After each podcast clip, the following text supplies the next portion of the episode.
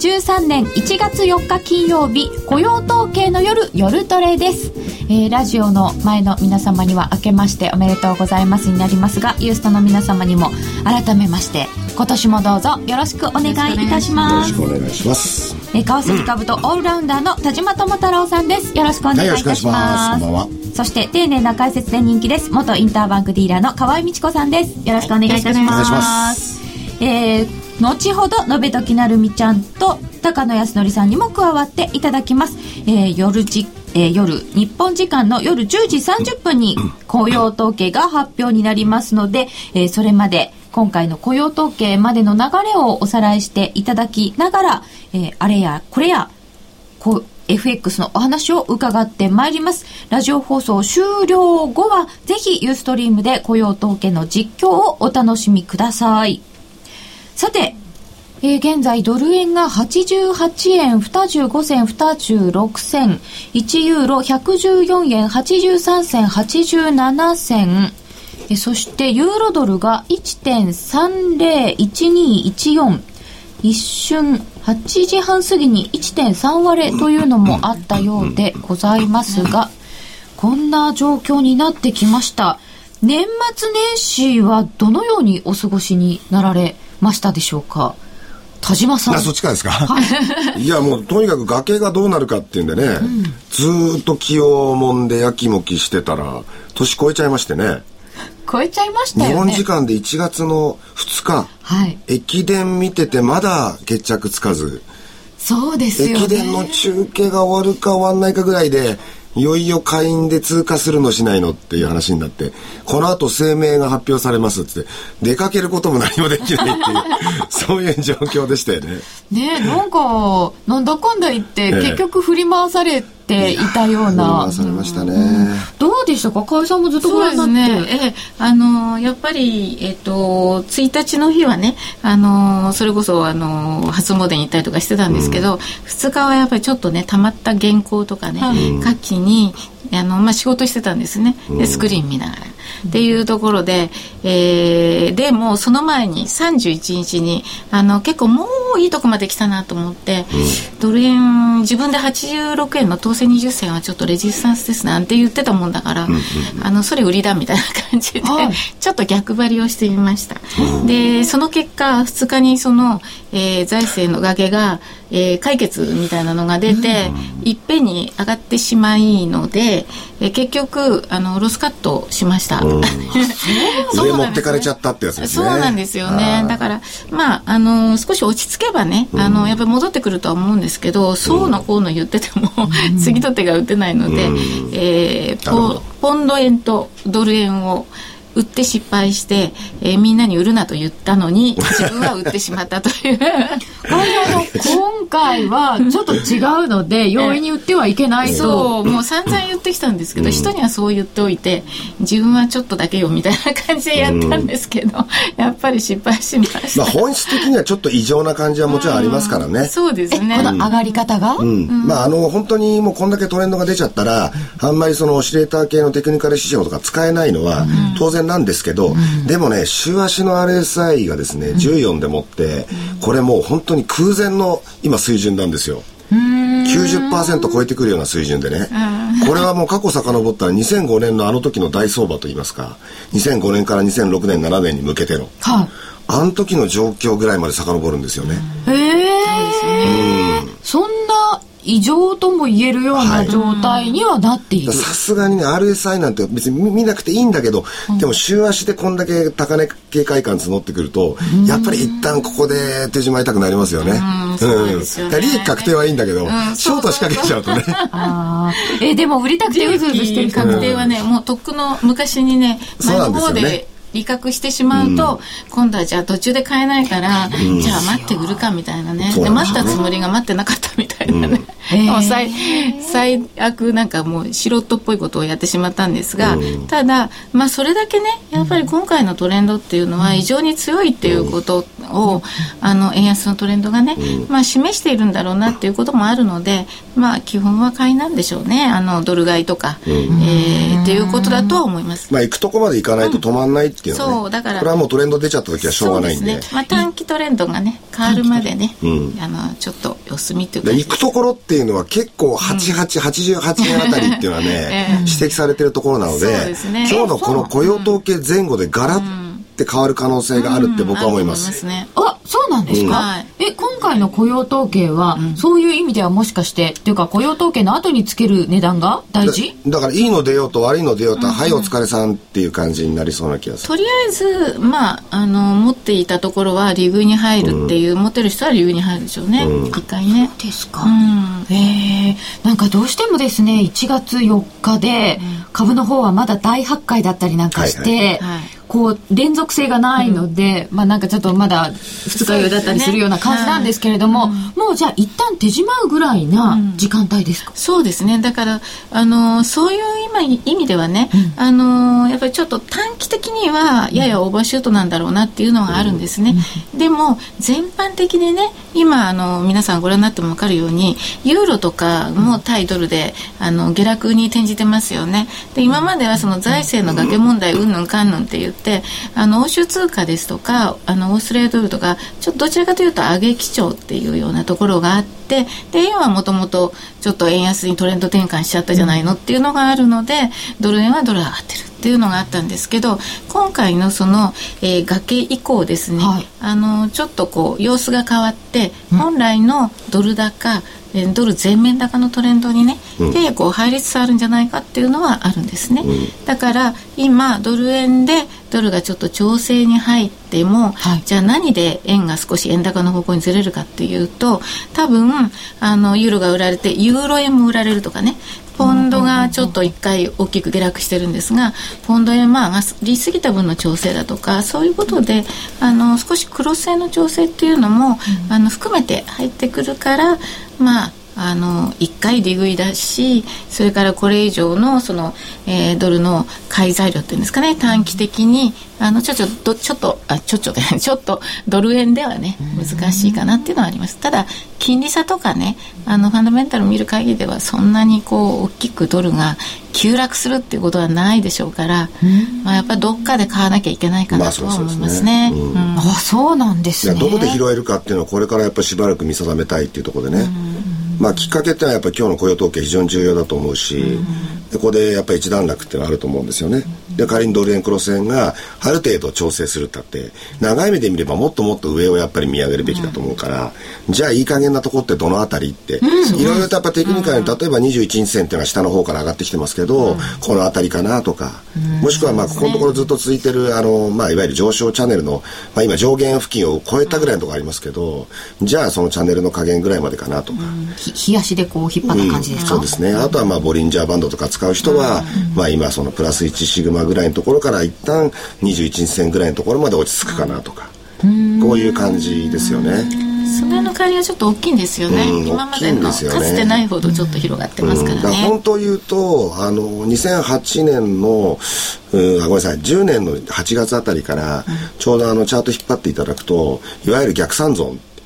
うんうんっていう形がですね形成されていてで近々そのいわゆるネックラインを上抜けてきたっていうのは非常に大きなきっかけだったんですねドル円の場合、うん、でそうするとそのネックラインあたりまでつまりおそらく83円近辺になると思うんですけどそのあたりまで下押ししてもおかしくないって言いたいとこなんだけど今の水準考えるとちょっとねそういうセオリーにも当てはまらないぐらいの勢いが出てきてるって感じですよね。なるほど、うん、えっ、ー、と今も長期的なトレンドと短期的な一旦の、うん、えー、上昇トレンドの終わりっていうお話がありましたけど、はい。はい、まず長期で言うと、実は、えー、河合さん田島さんの時に、うん、えっ、と東京で開かれた世銀総会、から流れが変わってるって伺ってたと思うんですけど、うんね、10月11月あなたりですよね、はい、そうですね、ええ。であのそうですね、うん、はい。そうですよ、ね、10月のあの要するに IMF と世銀の総会が終わったのが14日、うん、でそれ以降の例えばシカゴの先物投機筋のいわゆる円の売買、取り組み状況って見ると、あそこから急激に円が、まあ言ってみれば、売られ、そして売り越し、売り越しがどんどんどんどん積み重なって、今ご案内の通り、シカゴ筋の売り越しっていうのは大変な、まあ、その枚数であったり金額に思ってますよね。近くなってきてますね。えー、でどどっからスタートしたのって言ったら、あのやっぱり総会が10月9日から14日行われたその以降なんですよね。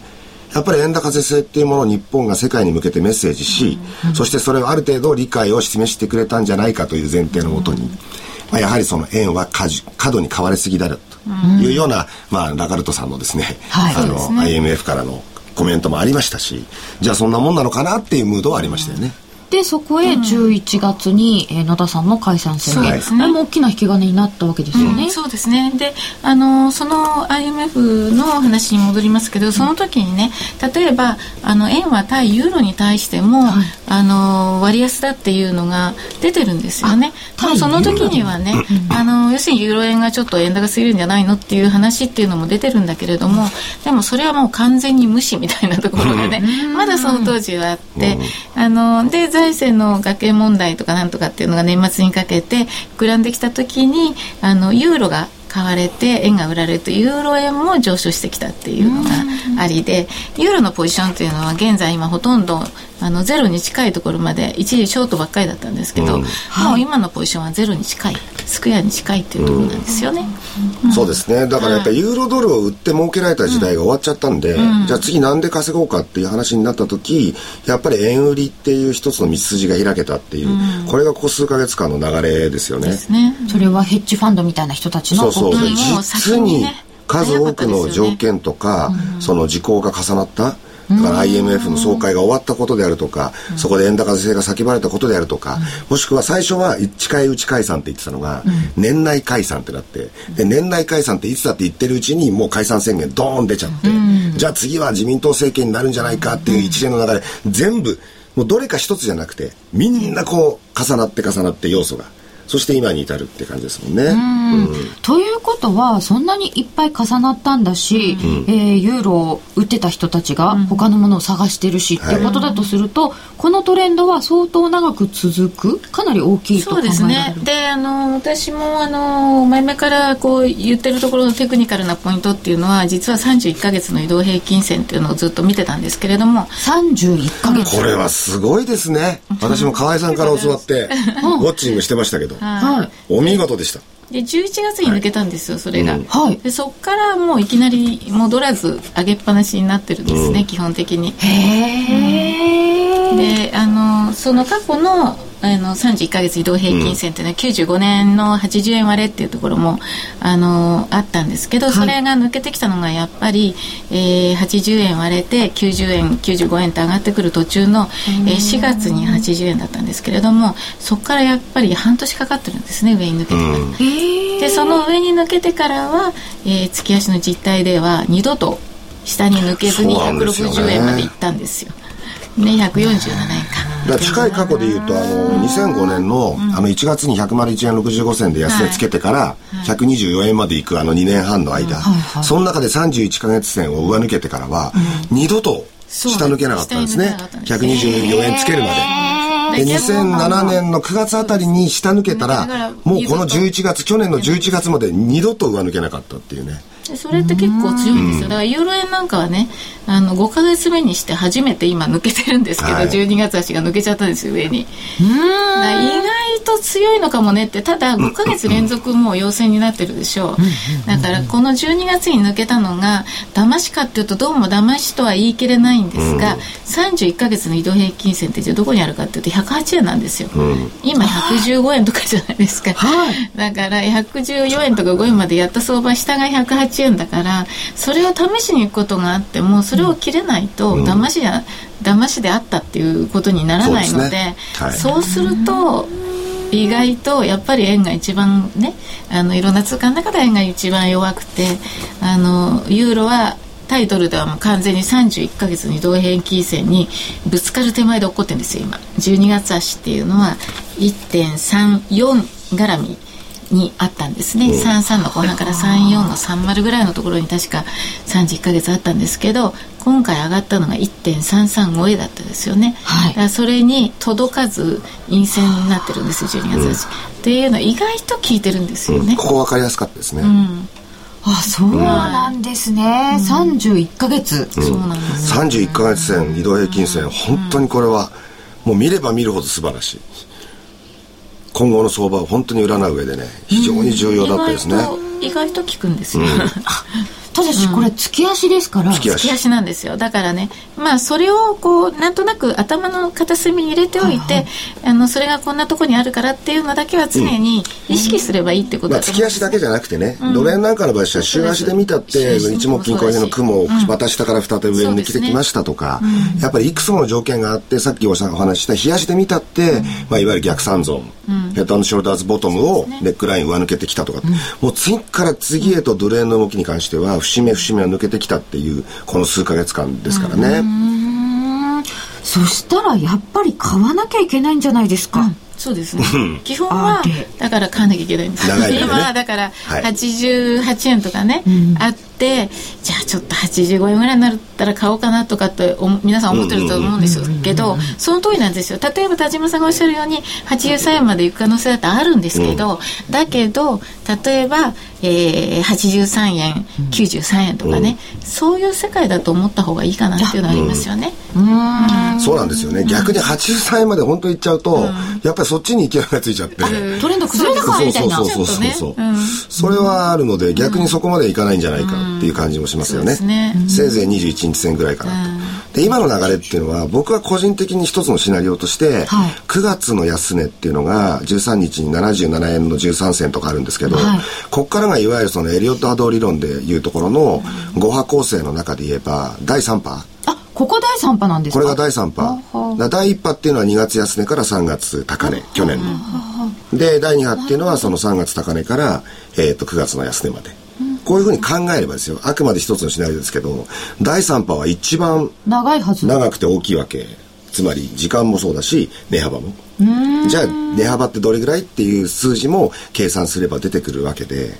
その時に例えば2月安値から3月高値の値幅に対して、はい、まず1.382倍した値っていうのがちょうど今なんですよ。ね、88円の39銭とか。えー、嘘 ここは一つの節目だなって僕は見てて、次はもう90円の30銭とか40銭なんですよ。ああ。だここはですね、ちょうど雇用統計の日と重なってこのレートに来たから、うん、んっていう感じがしてるんですね。なんかポイントには来てますよね。面白いとこですね。うんえー、でもそうすると一旦押しを入れてもう一回上昇っていうことも考えつつですよね一回押し入れてほしいですよね。そうですでもこの押し入れてほしいっていう時に押しがない、ずっと来なかったよね。入ってくんなかった、今まで全然来なかったっていうのもありますけどね、まあこれが為替相場だからしょうがないですけど。そうですね。ですね、えー、ツイッターでいただいております。もう90円までいっちゃってください。90円試してほしいな。熱を見ちゃいますね。おしめないからな、何も買えなくて冬。あれ？そういう歌ありましたか？なんか。うまい。ですか？うまいですね。お88円40銭つけたのか？えっ、ー、と88円のね、手元の端末では3級3級、はい、でございます、うん。えー、ね、また円安に動いてきた、とりあえずロングポジで31か月、うん、ユーロドル売ってます。利益確定しちゃいました、うん、こうしてる間ですよね。え？あ、今日、今日。4銭でしたっけ、うん、今日、田島さんのポジションを伺う前に、田島さんが利益を確定してしまいました。すみません。すみません、改めて伺います。ドル円ロング、ずっと朝から何回してきたかわかんないですけどね。はい。買って売って買って売って買って売って、でも、やっぱり出かけにもう一回買っていかないと、この夜トレに出演できないな。必ず伺いますのでね。もう一回、もう一回買い直してください。ええー、で、利益確定のポイントがさっき申し上げたやっぱ88円の3級とかいうところがやっぱり気になるので、その手前で一応売り差し値というか利益確定してきたんですけどとっくに超えちゃったですね。あら まあそうですか。今回はね勢いがありますよね、ねえ体と心が円安に慣れていないからこのレベルでは買いたくない。そうそうそうそう腰は良すぎる。だそれいいご指摘なんですよ、すね、結局ね例えば日銀法改正からかれこれ十数年とかじゃあ大きく取ったらデフレ20年とかいいじゃないですか、うん、この歴史が変わろうって言うんですからそう簡単に体が馴染むわけないわけですよね。もちろんデフレが脱却できるかどうか分かんないですけど、ね、変えましょうって安倍さん言ってるわけですから。もしそれで本当に変わってくれるんだったら別に今急いで買わなくても、相当長い話ですよね。そそうです、そうです。もちろんもちろん。ああ、もうこれでおしまいかってわけではない。ドル円クロス円の要するにロングっていうのは有効になるっていう時間帯はまだまだずっと続きますよ。うん。うんそしたらやっぱりドル円なんですかね基本的に見ていかなきゃいけないのは今現在は例えばですけども、うん、私はあの例えば5ドル円なんかを手掛けますけれどもそうするとドルが強すぎてですね、はい、5ドルドルがやっぱりなかなかねそのドルの強さと5ドルの強さっていう意味ではやっぱりドルの方が強いと、そうすると5ドルドルが下がっちゃうのでやっぱり5ドル円についてもドル円ほどのパフォーマンスが出てこないっていう状態に今はあるんですね。なるほど。あの、うん、ちょっと前だったら、うんドル円だとそのパフォーマンスが出ないよねって言われてた逆になってる。なってるんですね、完全に。で、今ドル高っていう話あったんですけど、あの3日の FOMC の議事録出てきたのに、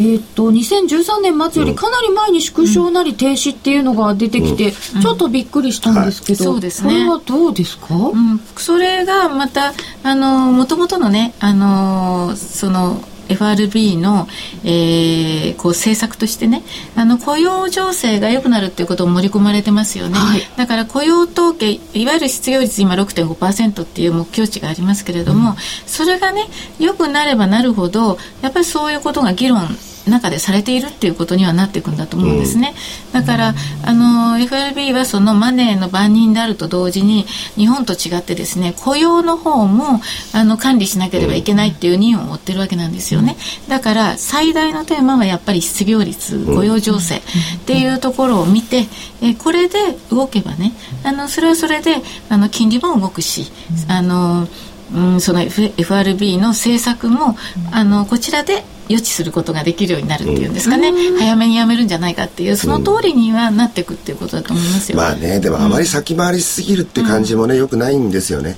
結局それでも1.9%台今日は1.93%ぐらいまで10年ものの米債利回りがですね、上昇したりしてるでしょ、うそうするとまあそれは金利が上がることはドル高にとってはいいんですけど、まあその為替がっていう人にとってはねまた円安ドル高かと、だけどやっぱ株価にとってはよろしいことではなくて、金利が急上昇、ね、年初からニューヨークダウ300ドル高なんつって大盛り上がりしてますけど、金利がぐんぐん上がっていったらですね株価はどうするんだいアメリカはですね、あの金利にものすごく敏感なんですね株価。日本はあの金利に対して金利とね、株っていうのは連動性ないんですよ。むしろアメリカの金利が上がるとか円安の方があのこっちの日経平均上がるとかそうですけど、はいね、アメリカは金利にすごい敏感なんですね、うん、で今まで金利が低金利に水準に抑えられたっていうことが株を上げる原動力にも逆に言うとなってたんだけれどももし金利がこの状態でねどんどん上がるようなことになると今ニューヨークダウは1万3660何ドルの高値は超えてないんですよ。だからそれを超えてこないとまだ下落するリスクっていうのは結構あるし1日300ドル、ね、上げてもねその1万3000ドルっていうのはまだ壁かもしれない。微妙な戻りのレベルですよね今ね確かにね。そうなんですよ、うん、だからまだレジスタンスにぶつかってるかもしれない、うん、だって微妙なところなん。です、ね、FOMC 議事録は前のことだからね、うん。あそうですよ、ね、まして崖の問題云々ってことについてもご案内の通り結局2月の下旬に向けてまたもう一悶着があるわけじゃないですか。そこなんですよね。先送ってるんですよね、そうですそうです、だからその要するに崖の問題が先送りされるってことはそこに問題があると、でいつも申し上げますけどそうすると企業経営者アメリカの企業経営者はそれで何を考えるかなんですよ。もう問題がどんな形でもいいから解決ってしないと動けないんですよ、うん、人を雇い入れるにしても投資をするにしても、うん、設備投資するにしても。だからまた2か月ぐらい企業経営者がアメリカの企業経営者が動けない状態にが続いちゃう。っていうことはあり得るんですよね。まあ、でもここまで、うん、あの家計は頑張ってきましたけれども、はい、企業の設備投資が全然されてなかったのが、うんとりあえずこの崖を回避さえすればまた出てくるだろう。そうすると、かなり景気にはプラスだろうっていう、楽観的な見方もありましたよね。そうなんですよ。だから崖を回避するって意味は、うん、その結局じゃあどこで線引きす年収世帯収入年間収入レベルどこで線引きしますかとか、うん、まあ、それはどこでもいいもしくは削減、強制削減をいつやりますか、どの程度やりますか、もういつでもいいし、どの程度でも極端なこと言っちゃえばいい。とにかくその問題、目の前の問題を一旦着地させてくんないと、経営者としては動けないんですよっていうところが今まだ続いてる、ね、そうか、まだ先送りなので、はい企業の経営者が動けるほどの決着にはなってないんですね。うん、2ヶ月ですもんね。またやるんですよ、ドタバタ。ドタバタ。デッドスティーリングの問題がね、そのうちまたバタバタしてきますそうですよね。上限の問題だからもう2月って両方来ますもんね。うん。ガイトナーさん辞めちゃうとか言ってましたけど。そうですね。その前に辞めるっていう話になってますね今ね、うん、え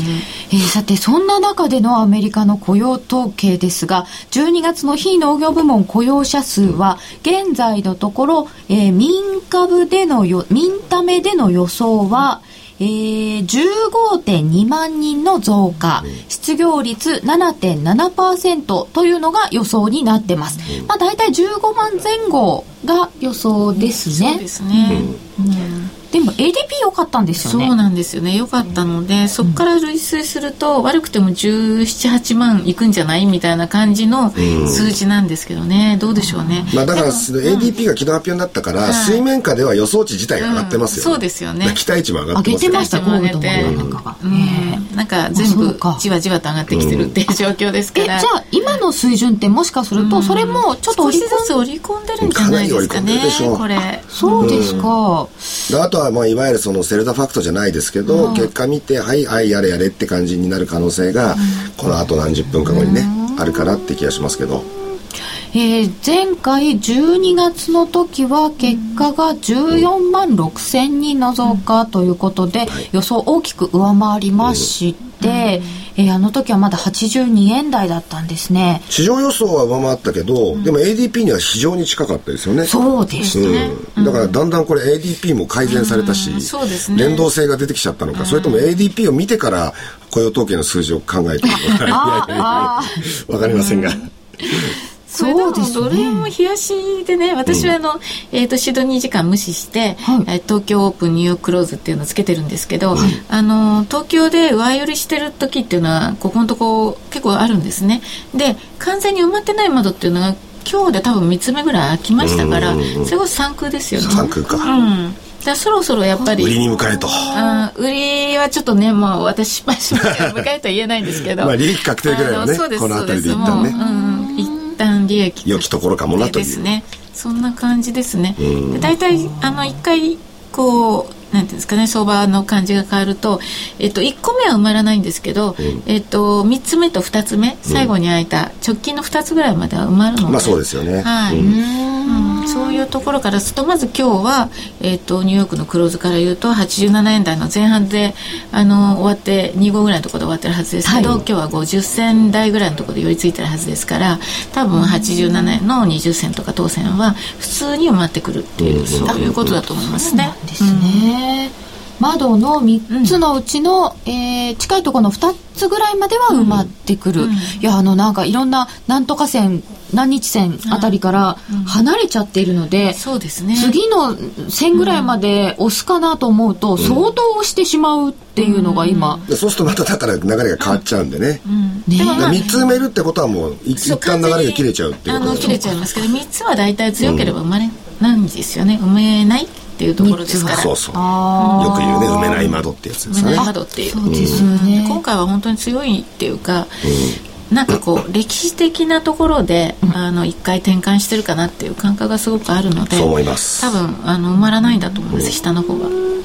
こんなにあのいつか来ると伺っていて、うん、歴史的に転換するって言われてたのに買えない私ってっていう感じですよねなかなか買えないってどういうことだろうか。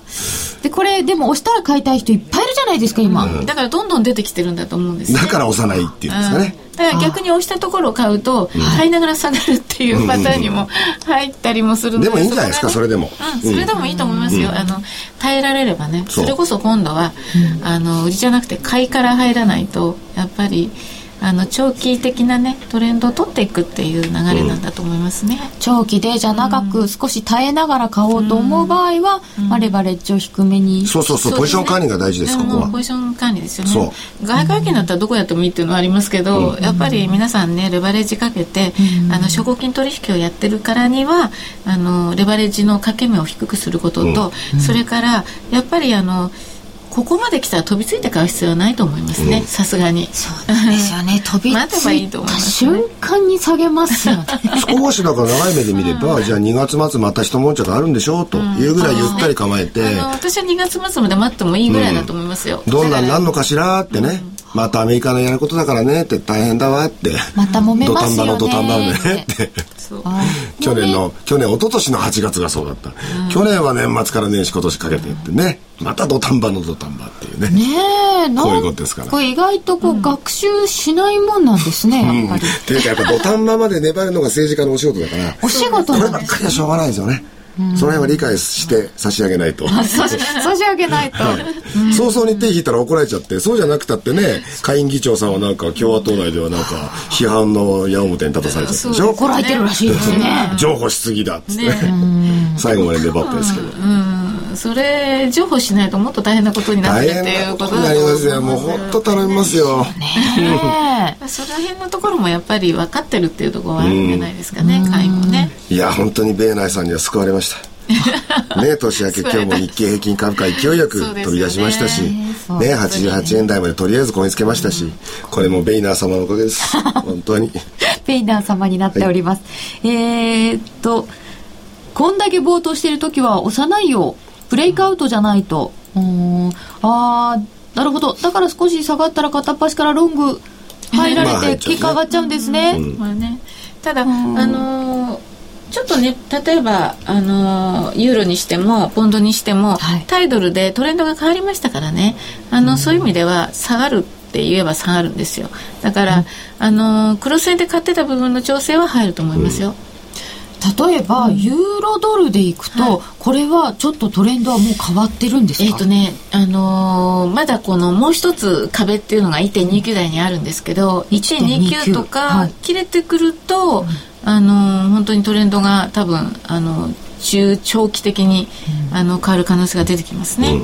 12月の19日に1.33をちょっと超えたあたりから、うん、なんかこう平らになってってきていたと思ったら、ちょっと下がってきて、ズボッと起こってきましたよね、うん形としてはどちらかというとやっぱり下のリスクまだまだあるんじゃないかなとは思うんですけど、まあそれがねだからユーロ安でたらたら下げてたっていうのとまた違って、やっぱドルが強みを増してるっていうことのね、やっぱ変化っていうふうに捉える、ドル高の変化、ユーロの材料じゃなくてっていうことですよね、ドルが買われてるっていう。呆れ返るほどにユーロの材料っていうのはねなくなっちゃう。持ち出されなくなったっていう、うん、ただ財政の崖の問題があったからってあるし、うん、じゃあそれがこう一旦こう決着の方っていうか沈静化するとまた出てくるっていう可能性もあるしっていうとこですよね。そうですよね。年明けまた、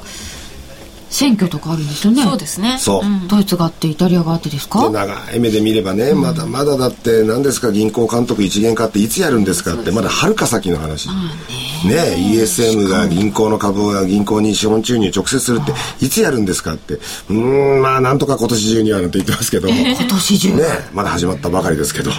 じゃあどうやってやるんですか？どういう銀行を対象に資本注入するんですか？って全くまだ分かってないわけで何一つ解決なんかしないですからね。そうなんですよね、うん、でもそういう中でいろいろ変わっていくっていうのがまた面白いですね。うん、材料変わらなくても、えー、ドル円が現在88円の35銭36銭、えー、そしてユーロ円が114円93銭97銭となっております、えー、それではこの後は高野康則の今夜はどっちをお送りいたしましょう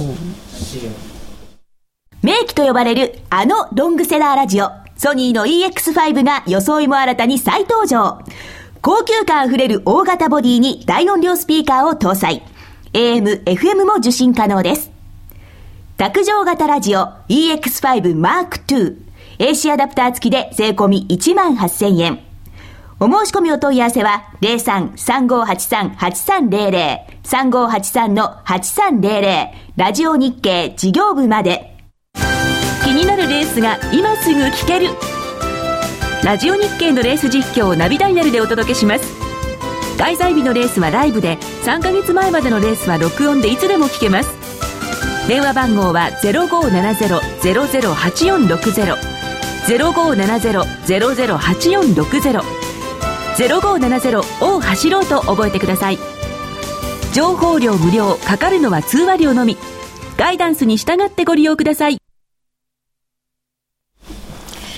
夜トレ高野康則の今夜はどっち？このコーナーは FX プライムの提供でお送りいたします。ここからは FX 取引を真面目に、そしてもっと楽しむためのコーナーです。高野康則さん、延時なるみちゃん、よろしくお願いいたします。よろしくお願いします。なんでわざわざ真面目にって言ってるんでしょうね。その瞬間みんなが吹き出すっていうのが何なんでしょうね。のラジオどうなんだって思っちゃいますあそうそうそう。さっきなんかあのすごい真面目すぎたからテレビが。この後ははっちゃけていいよっていうのがありましたよ。一応なんか真面目に FX っていうのが当社のキャッチフレーズなんですよ、そうです。はい、そうなんですね。だって高野さん髪の毛が真面目だもん今日。いやいやいやいや 髪の毛が真面目。スーツなんで今日はいあそっか。あ、はい、でもちょっと格子のシャツがブルー系皆さんに安心していただけるかと。中のシャツもちゃんとチェック。ですよね。うんうんうん。さてさて、えー、まずは来週のスケジュール来週のチェックポイントなどを考えつつ、えー、高野さんの相場見通しをお願いいたします。まあその来週の前に雇用統計、ね、来週の前に雇用統計次第なんで、はい、はい辛いんですけどなんとなくもうここまで来たんだからどうせならもういい数字出ちゃえと思ってるんですが、うんどうせならいい数字出ちゃって、はい、出ちゃうとどうですか？もう出ちゃってもうドル行きたいとこまで行けと。20万とかそんぐらいが良い数字。です。か20万いいですね。20万なんて出ちゃったらもう下手したら90円になっちゃうかもしれないですね。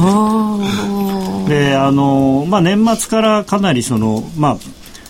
クリスマス前ぐらいまではかなりそのリスク先行とかリスク回避とかそういう感じもあったんですけれども、はい、完全に年末からはもうドル金利で上がったり下がったりしてるだけなので、あのいい数字が出たら素直にドル買い、えー、で悪い数字出たらドル売りでいいと思うんですよね。でそれは全通貨もユーロもだからあの黒線はどうなるのかは正直、あのー、スピードの違いという感じではありますけれども。スピードの違い。ですからドル円が上がるのとユーロドルが下がるのとどっちが早いかによって黒線が上がるのか下がるのか決まってくるんですがただユーロはこれ1.3切れては下がり出すと多分結構下がるんじゃないかなと、久しぶりに僕の好きな相場が来てる,、来てると。あそうですか。同感です。高野さんはこのところはちょっとやりにくい相場だったんですね。そうですね。はい。あのドル円も買うのはあんまり好きじゃないんで結構あの大変でした。ユーロだけじゃないんですか？いや、まあ、僕はあの万有引力の法則の信者なので全通貨下がるっていう。早いとかね。株はやっちゃいけないんです。ああそうなんですね。万有引力。えじゃあ注目の通貨ペアは何になりますか、まあ、ユーロドルですね今は。はい。うん。ユーロドル。えー、現在のところがえっ、ー、とユーロドル。1.301315やっぱり1.3っていうのは一つ大きな、ね、心理的なサポートなので、これが数字で打ち破られると面白いなと、うん、まあ、ドル円の90円っていうのも結構面白いとは思いますけれども。えー、で高野さん今夜はどっちなのでこれから取引をしようと思っている方にアドバイスをくださいって 今日伺うのは酷なのですが、えー、数字出るまでは何もやらない方がいいと思います。で雇用統計が出たら出たら素直に、えー、いい数字ならドル買い悪い数字はドル売りと。いう方向で反応していただいていいかなと。雇用統計の後まだ出ますよね指標。あんまり気にしなくていいですか？あんまり気にしなくていいでしょうもう、うん、あの本当にいい数字が出るともうあの長期金利も1.95まで来てるんで本当に2%乗せなんて話になるのでそうするともうわっしょいわっしょいって感じになっちゃいますからちょっとぐらいあの後で数字弱かったりしてもですねそんなに大きく関係ないかなと。ただ、まあ、もちろん週末なので、はい、あの2時か3時ぐらいには1回リグって寝た方がいいかなと思いますけれども。寝た方がいいかな。そうそうあの最後まで引っ張ってなんか結局明日の朝まで見てたらやっぱり最後後味悪かったっていうのも困るんでポジションはねかなり溜まってるのは確かですから。まあでもユーロドルはそんなに別にショートになってるとは思わないので、うん、ドル円のロングよりもユーロドルのショートの方が面白いと思いますね。いいいい数字が出た時ですよ。えどの辺まで狙えますか？ユーロドルなんて結構まあ今日1日限定だとまあそれは100ポイント200ポイントの話ですけど。真ん中せいぜいじゃないですか、うん、1ちょうどから1の5丸がなんで戻ってもせいぜいですよね。あ上がってもですよね、だから手前かもしれないですよね、だからちょっと例えば少し弱めの数字、はい、12万とかっていう数字が出てドル売りが出ても、お客戻り売りでいいと思いますけどねそこはね。ユーロドルなるみちゃんはユーロドルってやってみたことは？まあユーロドルをむしろない。ややってないかな？ユーロ円だったユーロ円かユーロ円をずっとやってたので。ユーロドルないですか？あそうかそうですよね。そうですあ、そうだ今夜はどっちができないじゃないですか、うんうんそうだ。そうですか。ユーロ円とドル円で組み合わせなきゃいけなくなっちゃうんそうですね。なんかあれ？じゃあドルドル円でやればいいと思います。ドル円でいいですか？はドル円でいいです。はい、なんかねやっぱり一応ねそうですね。できるものの方がいいですよね。はい。はい、じゃあドル円は雇用統計が出てから素直についていくはいまだ待ってることにしますね。はい。予想がだいたい15万増ぐらいな感そうでじすね。なのですがえーそれによってじゃあどんな数字が出てくるかということでその後、えーちょっと取引ができるかもしれないということです、えー高野康則の今夜はどっち？来週もお楽しみになさってください。さて安心と信頼の FX 取引なら FX プライム。FX プライムでは2012年10月26日より米ドル円を含む7通貨ペアの通常スプレッドをさらに縮小いたしました。原則固定でドル円は0.5銭、ユーロ円0.9銭、ポンド円1.8銭など、よりトレードのしやすい環境を皆さんにご提供しています。この機会にぜひ FX プライムのサービスを実感してみてください。詳しくは FX プライムと検索してください。FX プライム株式会社は関東財務局長金賞第259号の金融商品取引業者です。外国為替保証金取引は元本あるいは利益を保証した金融商品ではありません。為替変動、金利変動等のリスクにより投資金額以上の損失が生じる恐れがあります。投資及び売買に関するすべての決定は、契約締結前交付書面をよくご理解いただいた上で、利用者ご自身の判断でしていただきますようお願いいたします。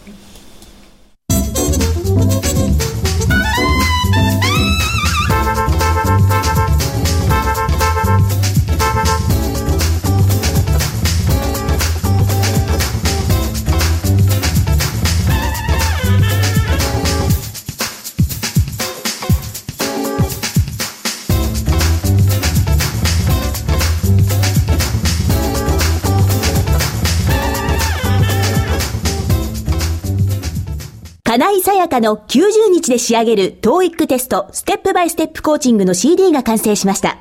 500分にも及ぶ音声ファイルとボリュームたっぷりの PDF ファイルが1枚に収納。しっかり確実にテストに向けた指導を受けることができます。価格も5250円とお買い得。お申し込みは、ラジオ日経通販サイトのサウンロード、または東京03-3583-8300、ラジオ日経事業部まで、送料無料、お届け、返品についてはご注文の際にお尋ねください。高野さんから万有引力という言葉が出てきたため、新キャラ、ニュートン高野。うまい。いやー非常に名うま誉ですねさすがえ。え、チャート逆さまにするとかって言われて。そうですね。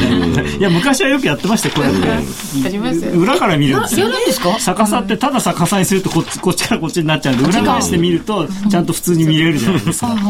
そうするとあこうやって見るともう上がんないよなみたいな。ああ、逆にそうやって見ると、わかるかもしれないですよね。自分のバイアスを取り除けるっていうか、僕だとし下に見たいんじゃないですか、だから逆にすると、あこれ下がるよなそれあってことは上がるのかみたいな。ああ、そうか。そうですね。パソコンで今それできない。そうっす天地逆転できますもんね天地逆転はできるけど裏返しってなかなか裏返しちゃうね そうですね。紙じゃないとできないですね。結構なんかディーラーの方々って私たちが想像できないようなマニアックなことされてますよマニアックねマニアックこれもマニアックなことですかね。普通じゃ思い浮かばないマニアじゃないですかックというよりはなんか原始的って言った方がいいと思うまあそうですねどっちかというと極めて原始的アナログですねなんかどっちかから見たらちょっと違うふうに見えるんじゃないかとかね、そんな単純な発想でやってみることありますね。でも相場ってやっぱり人間がね司るものだから人間味にあふれた結果が出てくるんですもんねやっぱねその人人間味とか、人間が結局やってることよねっていうのが、チャートに出てくるってことですよね。まあ結果的にそうですよね。もちろん、これ人の、人々の営みの記録ですから、チャートは。営みの記録？日記？皆さんの人が笑ったり泣いたりしてることが全てここに、この形になってるわけですから。だからチャートパターンなんていうのが。そうそう、アノマリーなんかはちょっとね、なんだまた迷信めいたことっていう人いますけど、あれだって人間の心理にものすごく強く作用してるから、やっぱりね、去年だって大統領選の年のね、10月、11月、12月のどっかで年初来高値ドル円を取ったでしょ？あ あれはあの割ですけど、これで過去の大統領選では9回連続ですからね。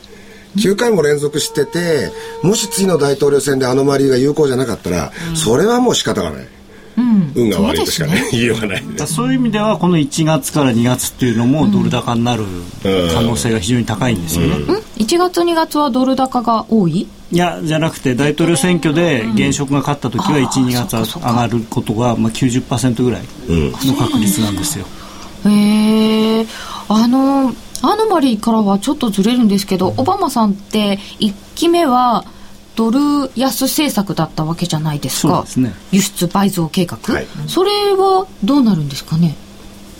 2期目もそのそういう話をしだすと今のドル高はちょっとあれってことになりませんか、うん、でもあのこうなんていうんですかね。建前は、うん、あのドル高みたいなところは常に取ってるわけですよね、まあ、アメリカも投資を促さなきゃいけないから、まあ、アメリカの債券を買ってもらうためとかなんとか言っても、結局米国のそのドル高は好ましいけれども輸出にとってみればやっぱりドル安のがいいみたいなねちょっと隠れたところでは、本音はあのドル安がいいんだけれども、えー、まあ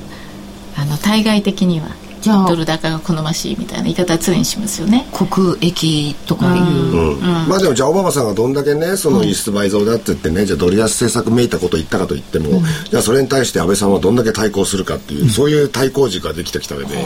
麻生さんあたりは言ってましたけど、いわゆる通貨競争ねいわゆる、あのよくないと、ね自国通貨安競争はよくないって言うけれども、そう言いながら日本の円だけは変えてきたじゃないかと。ね、そろそろ円売ってもおかしくねえんじゃねえかって言ってましたからね。言いたいですでもね、なる時はなるそうそう。あそうですか。そうなのか。そうそういえばなんかあの新政権の方々で石破さんですか、うん、90円まで。85円から90円が望ましいとかなんか言っちゃってましたけど、ね、あの90円って近いんですけども。85円から90円とかね、自民党からしてみればまあ、解散した時から比べる上がってきてるのは全部自分たちのおかげだということなので、だから70何円だったところからここまで自民党のおかげで上がったんだから、まあ、あと23円で我慢してねっていうことなんだと思います、株にしてもそうですよね、そうですそうです。もう大手柄っていうような感じになっていますけど、まあねでも別に彼らがそう思ったからって相場がそこで止まるわけじゃないですから、そうなんです、彼らの思惑と相場は全くね変わりないですから。思惑仕様にいっちゃうとかね。そうそうそう 大体そんなパターンそうそうそう思惑以上にいっちゃうんですよ。だから。そんなにうまくいかないですよね。90円あたりが好ましいなんてじゃあ90円で止まれって石破さんがいくやったってね、止まらないものだと思う。介入でもしないと今度はそっちの介入ですか？少しした方がいいと思いますけどね外順、えー、いや外順少しなんとかしないとこのまんまねあんなまあ、せっかく40兆円あった含み損がだいぶ減ってきたわけですよ、ポジション軽くしとかないと今度下がった時買えないですから。ああまあそうか。まあ少し取り返させてくださいよここはね。含み益になるまで頑張って。それは難しい。長いこと苦労して。108円ですからね。新産舐めてき続けたんですから、どんぐらいなってるんだろう。108円とかなっちゃうとでも大変でしょうね。電気代は上がるしガソリン200円ですし、うん、まあなってから考えましょうそれは、ね、今まだデフレですから。そうです、うん、もうでもデフレにはならないならないというか、今年が全、ね、少なくともこれだけあの去年から急激な円安ですからね。そうですね。この数か月で15%ぐらい円安になってるわけなので、まあデフレは解消されるでしょうね、少なくとも短期的には。そうですねそうですね。まあ結果的に電気代とかね上がってくるとまあ政府の目標に近づくわけでありますし、うん、あんまりいい。形インフレとはとても思えない。ですけど、先に上がっちゃったんじゃねっていうのはありますよね。まあ景気さえ良くなってきて賃上げっていうものが伴ってくればね、それはいいことだし、やっぱりもう賃金上げる条件っていうのを整えないとダメです。賃金上がらないと、はいインフレってまあ、マイナスになっちゃいます誰も言うけどねデフレの元凶は賃やっぱ賃金が安いですよね、賃金がなんか上がる気がしないじゃないですか、はい、私たちって、うん、全く。それこそデフレですよね、はい、別にあの吉野家の牛丼が下がることじゃなくて、うん、ないですよね、まあ、吉野家の牛丼が下がるのも結局我々が賃金が上がると思ってないから1円でも安いところに行っちゃうからっていうことですね。やっぱりあの松屋より吉野家の方が美味しいよねっていう人がいないわけじゃないですか。やっぱり安い方行こうって思っちゃう。それも変わってくると思いますよ。本当に。だからボーナスにまずは反映されると思うんですけど、うん、別にこの春の春闘でいきなりっていうわけじゃないと思うんですけどボーナス夏のボーナス冬のボーナスで変わってくるところは出てくると思うしすで、にその辺のところを見越しちゃってもうなんか年明けにいきなり、ね、百貨店に走ってあの福袋買いあさってる人が 去年よりも多いっていうじゃないですか。いや実はなんかすでにあの11月下旬12月ぐらいに百貨店の人に話を聞いたら、やっぱりあの宝飾品がちょっと動き出してるっていう、ね、そうでしょう、だからドル円をこうやってじっと買い持ちしてた人たちどんだけ儲かったですか、この数か月で。あとあの外貨建ての資産をお持ちだった方々が1割ぐらい含みが上がってるっていう話とそうです。そうです。であのやっぱりねデフレの時代っていうのはタンスにお金を入れておいてねキャッシュを持ってれば使い、まあね、価値がどんどん上がっていく、お金の価値が上がっていくっていうことだったんですけど、デフレ脱却するとね、やっぱりあの今こう株価が上がってどうだっても株は少しは持ってらっしゃると思うんだけれども、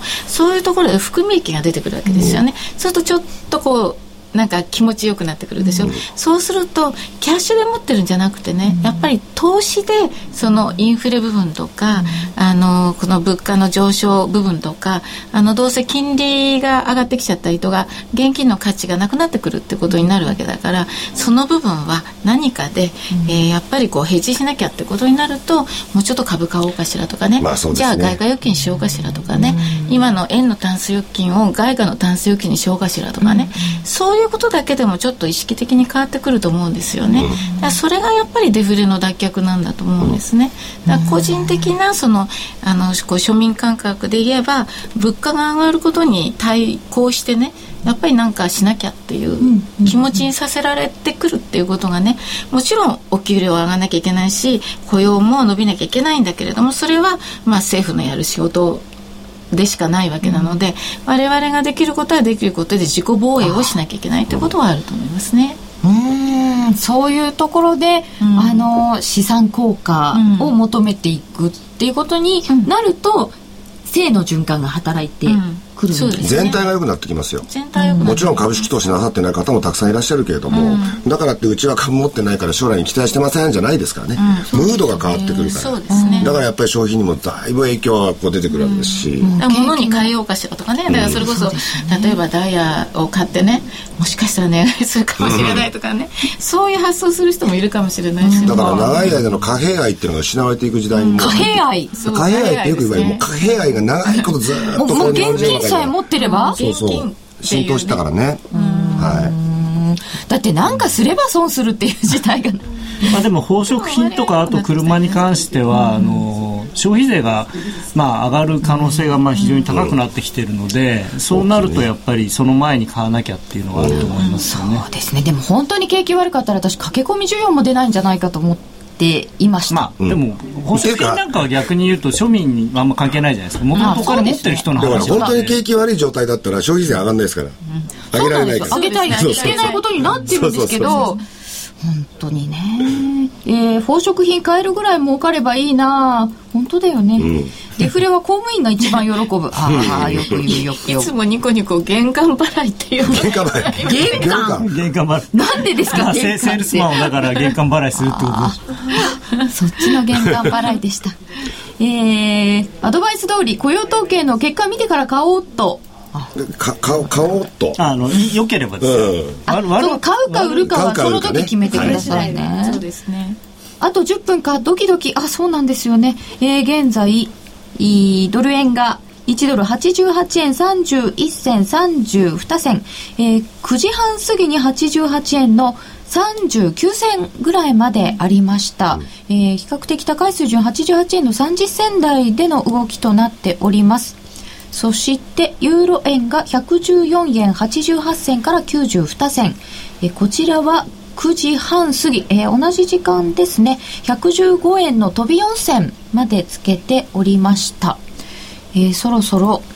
このドル円とかユーロ円を私は冷やしで見てたのを1分足とか5分足に変える時間帯がやってきました。え？冷やしで見てもはっきりわかるぐらいかもしれないですよ。そんな怖いことをもう一度おさらいしておきますと、ミンタメの予想によりますと、えー、非農業部門の雇用者数12月分は15万2000人増加ぐらい。え失業率は7.7%という予想になっております。え、これに先立つ ADP の雇用報告が21万5000人の増加という大幅な増加、予想を大変大きく上回りまして、11月分も情報修正となっておりましたので、え、一部では、え、予想を少し引き上げているような声も聞かれておりました。そういえば、田島さん、先月は前の月の分の情報修正が見ものだねって言ってたんですよね。はい、選挙の前にだいぶ無理しましたよ。もうね、なんつう話で。のいわゆるなんとか説っていうのを唱えるのでね、そろそろ控えめにしなきゃいけないなと思うんですけどね。ああ、でも、え、選挙終わっちゃったからあんまりそういうのないんじゃないんですか？まあね、今回はそうですね。まあでも選挙終わったと言っても、オバマさんにとっては終わったんですけど、うん、民主党にとっての選挙はまた2年後に来ますからね。うん、2年ですよ、でも、2年間そんなもうでも、でも来、もう、あの、あれになってますからね、完全に。それは間違いない。選挙モードになってます。それは間違いないです。うん、うんそんなにしょっちゅう選挙モードなんですか？次の選挙を考えてもやっぱり動き出さないと。今回もあれですよね。あのオバマさんが、まあ、あの有利っていうことが分かっていたので、うん、あんまりこう強い人をぶつけてないっていうかね、もう負け承知ぐらいの感じで 次に民主党がねやっぱりあの共和党民主党で、まあ、政権奪還っていうんですか、うん、それにかけて本当に強い人を今から育ててるっていう話ですから。共和党はでももう有力候補出てるでしょ？相当ティーパーティー寄りなんですよね。ええー、それそれはちょっとねどうなのかな。うん、ちょっとねまあ世界全体の動きからするとね。うん。でもティーパーティーって変な名前ですよね。えってね。茶会茶会島とかね。茶会島ですよね。茶会島ですよ。なかなかアメリカの方も日本も次夏の参議院選までっていう話ですし、本当に去年が選挙の年選挙の年って言いましたけど今年もやっぱりその政治向きのことっていうのは切っても切り離せない状況ですね、うん、そうですね、でもまあ安倍政権の夫人はすごいですよ。どこが？だってまたこのいわゆる経済の諮問会議また編成したじゃないですか、はい、あれだってメンバー見てくださいよどなたもがよく知るような顔ぶれ面々が、まあ、ドラーッとね。よく知っていいのかっていやいやいやいや。いわゆる成長戦略に前向きな方々だという触れ込みでね、まあ確かにそれっぽい、まあ、ただね。前に見た顔みたいな感じますけどね。結局似たようなメンバーなのと、まあそりゃそうですよね、まあその麻生さんがあの財政と金融と両方見て本当に大丈夫なのかなっていう、ね、考えはありますけれども、うん、なんか全部集中しちゃうのはちょっとどうかなっていう方はいらっしゃるようですね。まあまあでも経済通でいらっしゃいますし、うん、企業経営もやってらっしゃった方ですし。そうです。そうですね、はい、まして後ろ盾と、もう2月3月とあとね日銀総裁、次は誰っていう話にもなるわけですから。ああそうだ。後白河総裁の話も出てくるんですよね、でも意外と白河さん最近なんか色気見せてるんじゃないかなと思ってそうそうそう。そうちょっと柔軟になってきてますよね。かなり重めってるわ、かるわかるわかる。なんかね色気出してるなっていう、へえ日銀の金融政策決定会合も今年も結構話題になるのでしょうか？今まで話題にならなかったのでかなり不思議な感じがしないこの1月はとてつもない話題でしょ。そうですね、うん、それはだって即首切るぞぐらいのこと言ってますからね。そうそうそうそう日銀法改正するぞその言い方はどうなの？言っちゃったから。2%って言い切らないとね、はい、最低2% 1月この後、まあ日銀の方も、えー、注目ということですがまずは今晩、えー、間もなく11月12月分の雇用統計が出てまいります。これを前にしてドル円が現在88円36銭37銭。1ユーロ114円94銭から98銭となっております。ラジオをお聞きの皆様とは間もなくくお別れになってしまいます。雇用統計の発表が回りますのでできればぜひユーストリームで引き続きお付き合いください。田島智太郎さん河合美智子さん延時成美ちゃんそして高野康則さんでした。ありがとうございました、はい、ありがとうございました。